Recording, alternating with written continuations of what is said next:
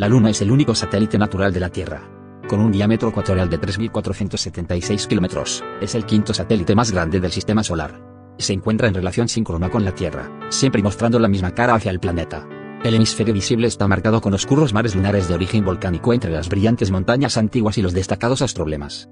A pesar de ser, en apariencia, el objeto más brillante en el cielo después del Sol, su superficie es en realidad muy oscura, con una reflexión similar a la del carbón. Su prominencia en el cielo y su ciclo regular de fases han hecho de la Luna un objeto con importante influencia cultural desde la antigüedad tanto en el lenguaje, como en el calendario, el arte o la mitología.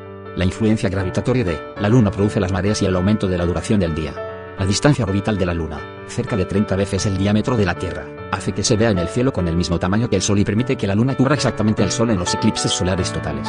Aunque el programa soviético Luna fue el primero en alcanzarla con una nave no tripulada, el programa Apolo de Estados Unidos realizó las únicas misiones tripuladas hasta la fecha y seis alunizajes tripulados entre 1969 y 1972. En 1970, la Unión Soviética puso en la superficie el primer vehículo controlado desde la Tierra y que enviaba imágenes de la superficie. Desde 1972, solo ha sido visitada por sondas espaciales no tripuladas.